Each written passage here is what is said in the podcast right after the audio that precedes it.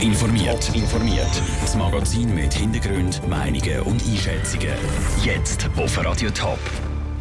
Wie die Stadt Winterthur Zürich bald als Start-up-Mekka ablösen wird und ob der Swisscom wegen der grossen Telefonpanne bald schon die ersten Kunden abkumpelt.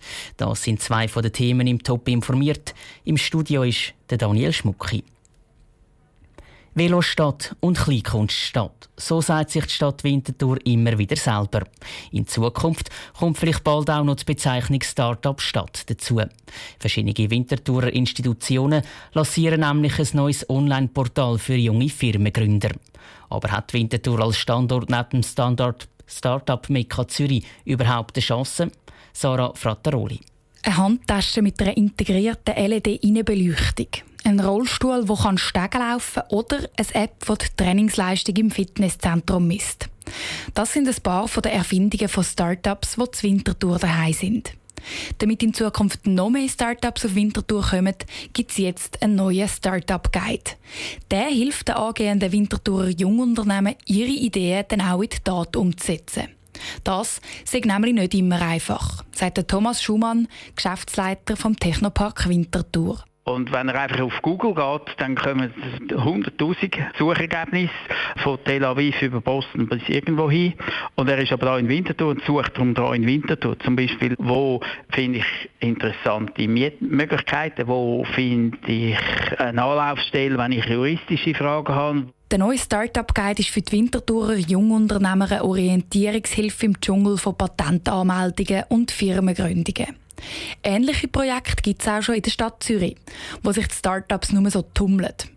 Der Thomas Schumann ist trotzdem überzeugt, dass Winterthur nicht im Schatten von Zürich steht. Ganz im Gegenteil sogar weil einfach Zürich ist natürlich teurer, die Verkehrsverhältnisse sind schwieriger und man hat vielleicht an der ZHW studiert. Ich möchte erinnern, da haben wir ja über 10'000 Studenten da in Winterthur und die haben vier Jahre Studium da umeinander verbracht, haben auch die Übersichtlichkeit schätzen gelernt, die kurzen Wege schätzen gelernt. Erst kürzlich sagen wieder zwei Start-ups von Zürich auf Winterthur in den Technopark gezügelt, erzählte Thomas Schumann.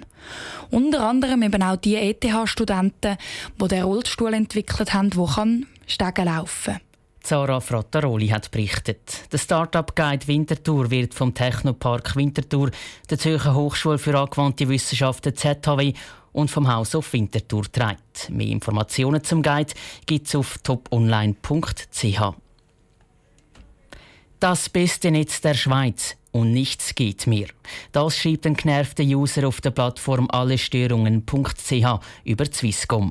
Wie schon letzte Woche können auch diese Woche tausende Geschäftskunden nicht mehr oder nur noch eingeschränkt telefonieren. Wie fest das, das am Image von der Swisscom schaden kann, Andrea Blatter hat nachgefragt. Drei Tage lang haben gewisse Geschäftskunden von der Swisscom letzte Woche nicht mehr richtig telefonieren. Und auch in der neuen Woche hat der Telekom Ries wieder mit den gleichen Problemen zu kämpfen. Dass die Störung nur für kurze Zeit behoben worden ist und es jetzt schon wieder eine Panne gegeben hat, das könnte für den Netzanbieter sehr schädlich sein, sagt der Image-Experte Markus Renner. Da das sozusagen der Leistungskern von der Swisscom ist, Telefonate bereitzustellen, ist das natürlich katastrophal. Es geht um die Marke Swisscom und die bietet den Kunden einen Service, eine Leistung an und muss dafür gerade stehen, dass diese Leistung auch geboten wird. Und wenn sie das nicht tut, dann ist das Image bzw. Reputation natürlich sehr stark gefährdet. Kunden ärgern sich auf Störungsplattformen und auf der Seite der Swisscom. In so einem Moment gäbe es zwei wichtige Punkte, die das Unternehmen ansetzen müssen, sagt Markus Renner. Ja, einerseits technische Lösungen müssen gefunden werden, dass sowas ausgeschlossen werden kann in Zukunft. Und das andere ist der Umgang damit. Also einerseits das Technische, das andererseits halt der Stil, das Entschuldigungsverhalten und auf die Kunden halt auch zuzugehen. Und gerade dort können Swisscom noch ein paar Sachen verbessern, sagt er.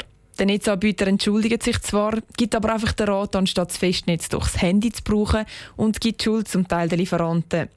Das können Swisscom sich aber erlauben, weil sie schon fast ein bisschen eine Monopolstellung haben, sagt Markus Renner. Und auch sonst glaubt der Image-Experte trotz allem nicht, dass viele Kunden jetzt wegen dieser grossen Netzstörung abspringen. Die Leute machen das in der Regel nicht, weil das halt sehr viel Aufwand bedeutet. Der Mensch an sich ist eher faul, versucht Arbeit zu vermeiden zusätzlich. Also es wird sicherlich auch einige geben, die jetzt abspringen. Aber ob das jetzt die große Masse ist, das wage ich mal zu bezweifeln. Mehrere tausend Kunden sind betroffen. Woher das Störung kommt und wie lange das sie noch geht, zudem kann Swisscom noch keine Angaben machen. Andrea Blatter hat berichtet. Die ersten Geschäftskunden von der Swisscom fordern wegen der Störung beim Telefonieren schon Schadenersatz. Ob und wie sie allenfalls entschädigt werden, müsse aber noch abgeklärt werden, heisst es bei der Swisscom. Über 1000 Fälle hat die unabhängige Anlaufstelle Kischa im ersten Jahr behandelt. Fälle von Leuten, die mit dem Entscheid der Kindes- und Erwachsenenschutzbehörde KISP nicht zufrieden sind.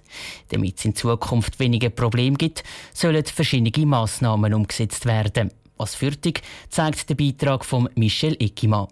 Mehr Personal, mehr Zeit pro Einzelfall unabhängige Leute, die schlichten können und der Aufbau von Kriseninterventionsstellen. Das sind die drei Massnahmen, die in der Schweiz umgesetzt werden So können Leute in seelischer Not noch besser unterstützt werden. Der Präsident von Kesha, der Guido Fluri, macht ein Beispiel, wie die Lösung aussehen soll. Mütter, die man das Kind weggenommen haben, die ist natürlich so im freien Fall, die ist verzweifelt. Oder? Und dort braucht es einfach eine bessere Betreuung, eine intensivere Betreuung, eine Art eben ein Care-Team, da redet man jetzt von Kriseninterventionsstellen, die das Vertrauen können haben, die Zeit haben, für die Menschen sie zu begleiten. Das Problem, das die Leute mit der Cashpay hat eine Studie von der Universität Freiburg aufgezeigt. Insgesamt sind im ersten Jahr schon rund 1100 Fälle bei Cash eingegangen. Die sind jetzt alle analysiert worden. Oft sind das Problem, was auch um Kinder geht, erklärt der Professor Dominik Schöbi vom Familieninstitut der Universität Freiburg. Dort zeigt sich dann häufig, dass vielfach, wenn Probleme bei den Behörden gesehen werden, Probleme eben trotzdem in der Familie liegen. Man muss aber auch sagen, dass es durchaus einen Anteil gibt, der nicht ganz klein ist, dass eine Problematik auch im äh, Umgang mit den Behörden oder bei den Behörden liegt. Dass auch bei den Behörden selber nicht alles richtig läuft, ist in rund einem Drittel der Anliegen der Fall, sagt der Dominik Schöbi weiter. Darum muss nicht nur die Cash über die Bücher, sondern auch die verschiedenen Stellen von CASP, die Kantone und die einzelnen Gemeinden. Top informiert, auch als Podcast. Mehr Informationen gibt es auf toponline.ch.